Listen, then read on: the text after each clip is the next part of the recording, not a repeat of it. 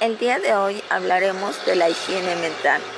Diariamente comprobamos discrepancia en las interpretaciones de los términos y esto ocurre con mayor frecuencia tratándose de un tema cuyo conocimiento se considera como muy especializado. Esto es lo que ocurre cuando nos referimos a los diversos términos empleados en salud mental y la situación se complica más. Si tenemos en cuenta que esta materia no ha alcanzado ni retomado la madurez de su desarrollo, probablemente en ninguna parte del mundo, esta suposición resulta válida si nuestro juicio se basa no tanto en el número de instituciones que en un país se dedican a trabajar estos aspectos, sino más bien en las observaciones de los resultados que se obtienen pues no siempre existe una correlación entre el grado de salud mental de una comunidad y el desarrollo numérico de las instituciones dedicadas a este tipo de labores. Esta situación no debe desde luego interpretarse en, en forma sofisticada y solo se anota para sostener el principio de que el desconocimiento y aplicación de esta materia se encuentra todavía muy lejos de su madurez. Por este motivo es natural que existan discrepancias sobre la forma como se usan los términos respecto del significado preciso que se le debe asignar. Si a todo esto agregamos que la índole del asunto que tratamos engloba necesariamente al subjetivismo ideológico de los seres humanos, la tarea de llegar a un acuerdo sobre las terminologías de salud mental resulta verdaderamente ardua. Debido a esta circunstancia, el presente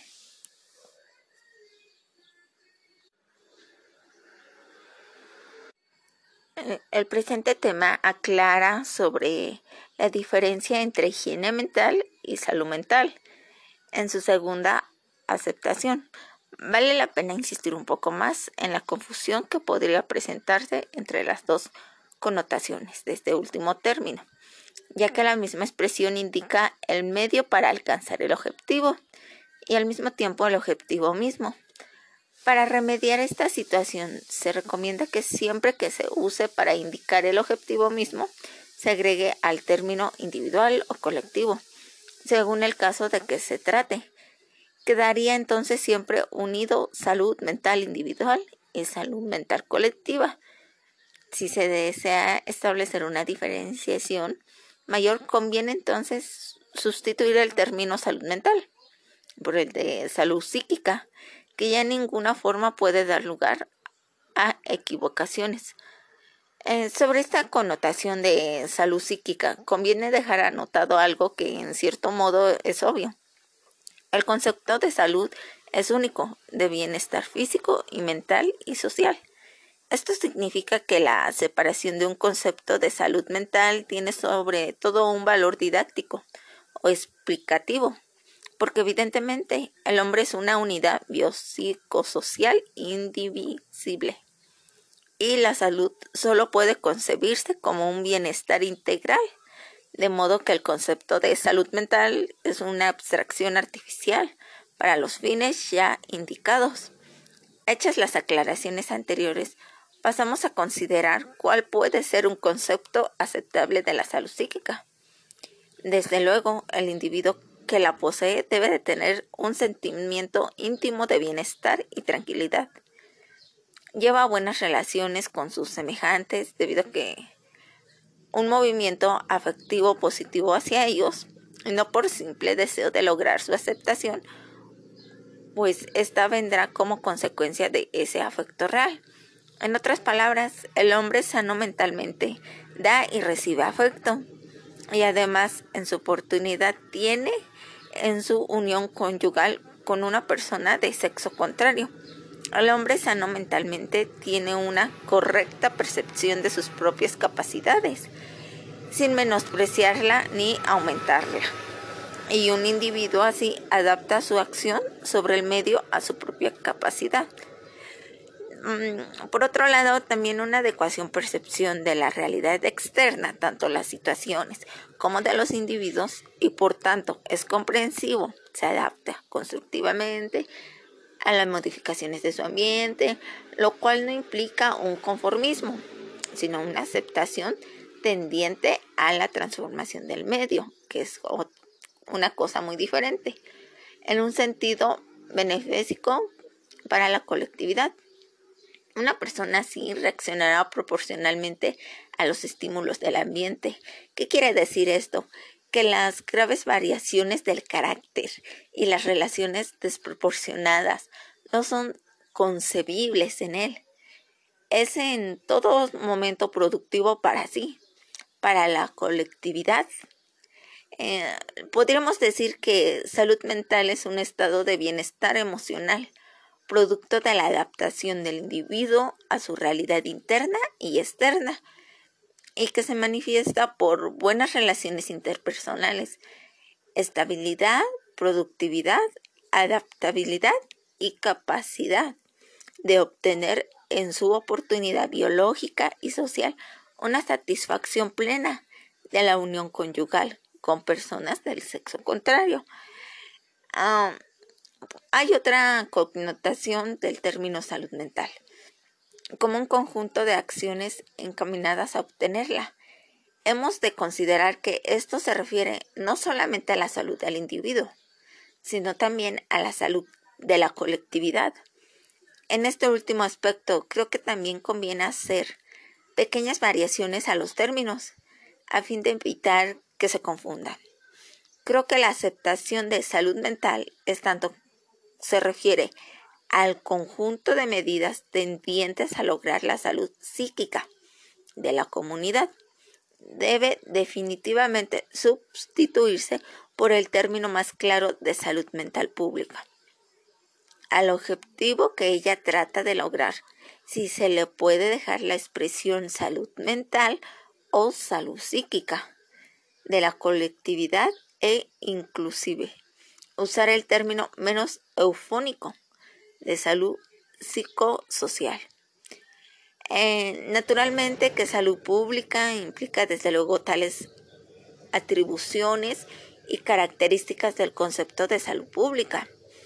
Esto es salud mental pública, será el arte y la ciencia de prevenir la aparición de trastornos mentales y promover el óptimo desarrollo de la salud psíquica mediante el esfuerzo organizado de la comunidad a través de educación higiénica. ¿A qué nos referimos con esto? A que esto nos ayudará a la prevención específica de trastornos mentales individuales y sociales. Atención oportuna de los trastornos neuropsiquiátricos individuales y de los psicosociales. Una organización sociológica que permita a todos los individuos tener un nivel de vida adecuado para su salud, así como un ambiente de elevados valores éticos y estéticos que fomenten la armonía entre los hombres y el desarrollo de su potencial constructivo, la salud mental pública tendría pues como objetivo el logro de la salud mental de la colectividad. Mm, en la propia definición que hemos dado, se aclara parcialmente lo que puede entenderse por salud mental de una colectiva. Desde luego, sería una colectividad con una estructura y organización que permite a todos los miembros de la misma tener un fuente de trabajo y una remuneración proporcional que le permita un nivel de vida adecuado, que fomente las buenas relaciones interpersonales e intrapersonales, que proporcione seguridad pública en todos sus aspectos, oportunidad de descanso y de esparcimiento saludable es obvio que una colectividad sana em, totalmente y con una salud mental forman una interrelación indivisible y no, se concibe la una sin la otra. Por otra parte, se puede mencionar que varias veces este, la expresión enfermedad psicosocial es base a lo que hemos dicho que representa la salud mental de la comunidad. Por enfermedad psicosocial debe entenderse una alteración en la estructura y dinámica de la colectividad que impide la existencia de un ambiente como el que hemos señalado y que fomenta a su vez las tendencias destructivas, el oído, el robo, el homicidio, la miseria, la desintegración familiar, la guerra, entre tantas cosas que vemos que pasan hoy en día. También está interrelacionado con la enfermedad mental de sus integrantes. ¿Qué quiere decir esto? Ya que es probable, como ya indicamos al principio, que no representen los mejores puntos de vista, pero puede significar un avance de entendimiento en cuanto a la semántica y filosofía de la salud mental. Se hace diferenciaciones de términos usuales en la especialidad, la higiene mental con finalidades de prevención de trastornos psíquicos y promoción de salud mental en individuos y colectividades. Eh, la salud mental con acepciones, la primera como objetivo a lograr por la higiene mental, esto es como óptimo desarrollo de la personalidad de los individuos. Y la segunda, como conjunto de procesos administrativos tendientes a favorecer la salud mental de los individuos y de la colectividad con una mayor amplitud que la de la higiene mental, ya que abarca los capítulos asistencial y de rehabilitación. Y en relación a la colectividad, se aconseja usar el término más apropiado de salud mental pública.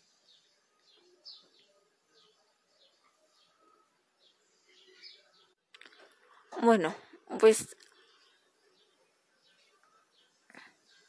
ahora vamos a hablar de la pubertad.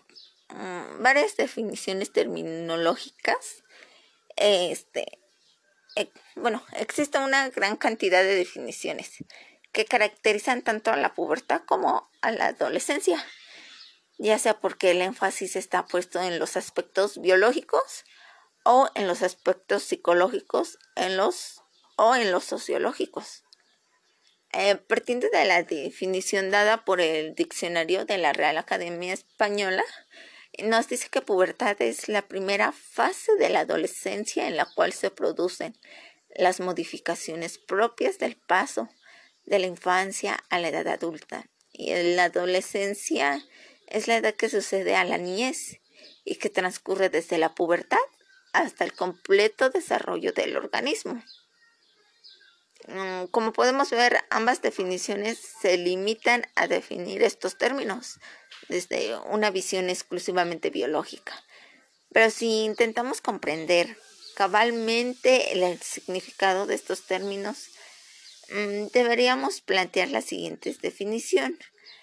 La mayoría de los autores coincide en definir la pubertad o pubescencia como el lapso del desarrollo fisiológico durante el cual maduran las funciones reproductoras genética e incluye la aparición de los caracteres sexuales secundarios, así como la maduración fisiológica de los órganos sexuales primarios o corresponde pues al periodo de la primera adolescencia y termina con la aparición de todos los caracteres sexuales secundarios en la madurez reproductora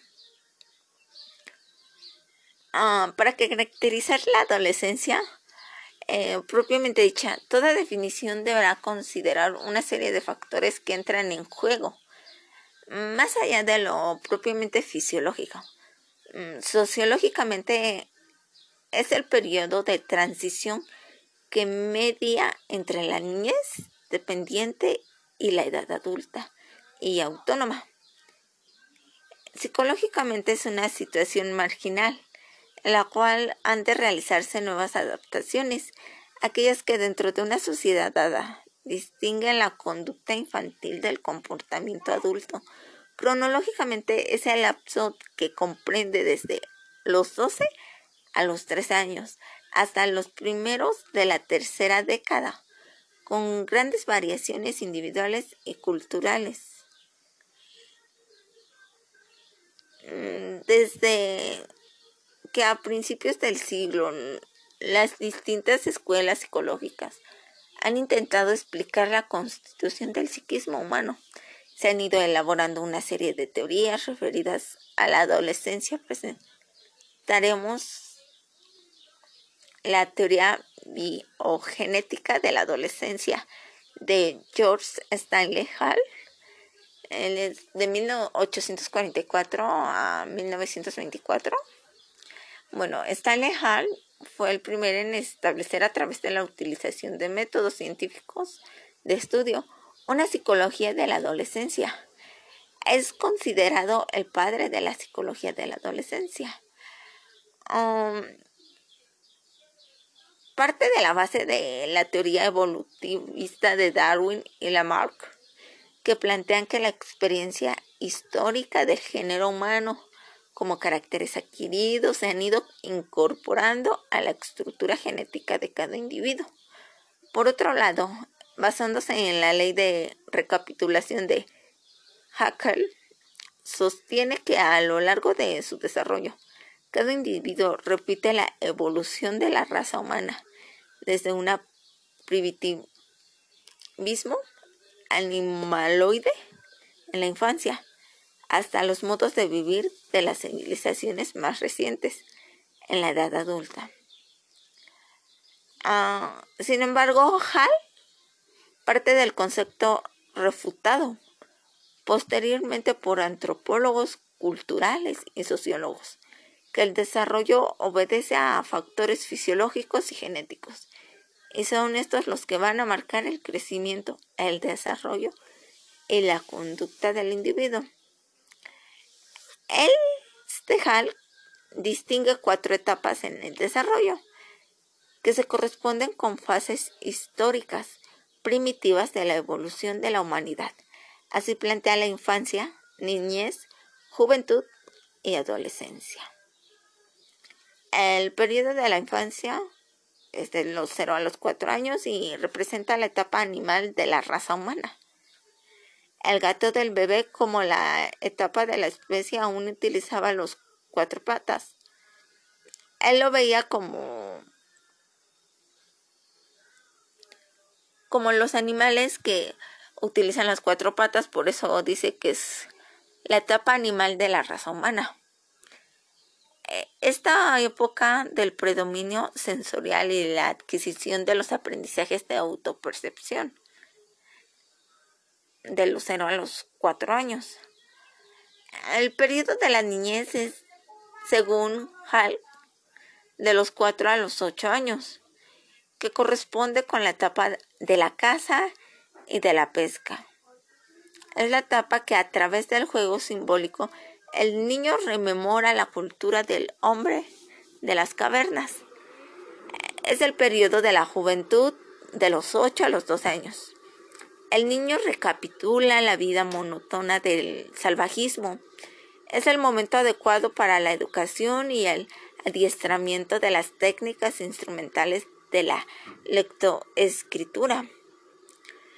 El periodo de la adolescencia, de los 12 al inicio de la adultez, que la ubica alrededor de los 22 a los 23 años. Nosotros normalmente diríamos que una persona está madura a sus 18, pero para Hal no. Para Hal es de los 22 a los 23 años. Está caracterizado por lo que los filósofos románticos alemanes llaman el Sturm und Drang, que es eh, se entendido como tormenta e ímpetu. Es el ingreso en el estado civilizado con lo que finaliza la recreación de las fases de la evolución humana. Hal percibía la vida del adolescente como en constante fluctuación entre tensiones, conflictos y tendencias contradictorias. um, dice que es la etapa en que el adolescente desea tanto la soledad como la integración en grandes grupos y que actúa particularmente de manera ciclotímica. Eh, en esta etapa para Hal era considerada como una segunda, como un segundo nacimiento, ya que era la entrada a la civilización, se producía el mayor número de transformaciones y es la llegada a la madurez. También hay otra teoría psicoanalítica del desarrollo adolescente. El padre de la psicología, Sigmund Freud, y su hija Anna Freud, desarrolla la teoría freudiana del desarrollo psicosexual. Plantea la evolución de la personalidad desde el nacimiento hasta la adolescencia. Esta evolución se verá marcada por etapas que se irían expandiendo e integrando una tras otra, no como compartimiento sino como un todo facilitador. Freud plantea el siguiente esquema de desarrollo psicosexual del individuo. Para él se divide en etapa oral, anal y fálica. Ah, la etapa anal es de los 2 a los 4 años y él dice que la zona erógena se traslada de la región oral al anal.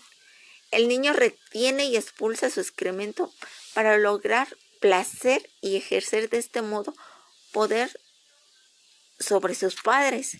Coincide con el control del esfínteres. La etapa fálica, que sería de los 4 a los 6 años, se inicia con el interés por la manipulación de los órganos sexuales, aparece la masturbación y los impulsos de conocimiento e investigación. En esta etapa se realiza la plena instauración del yo a través del narcisismo y comienza a instalarse y a actuar el super yo.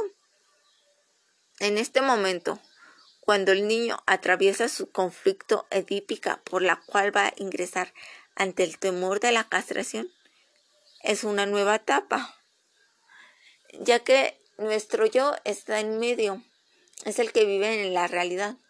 Nuestro super yo es el que siempre nos dice como no lo hagas, relájate. Y también está nuestro ello, que ese es más impulsivo.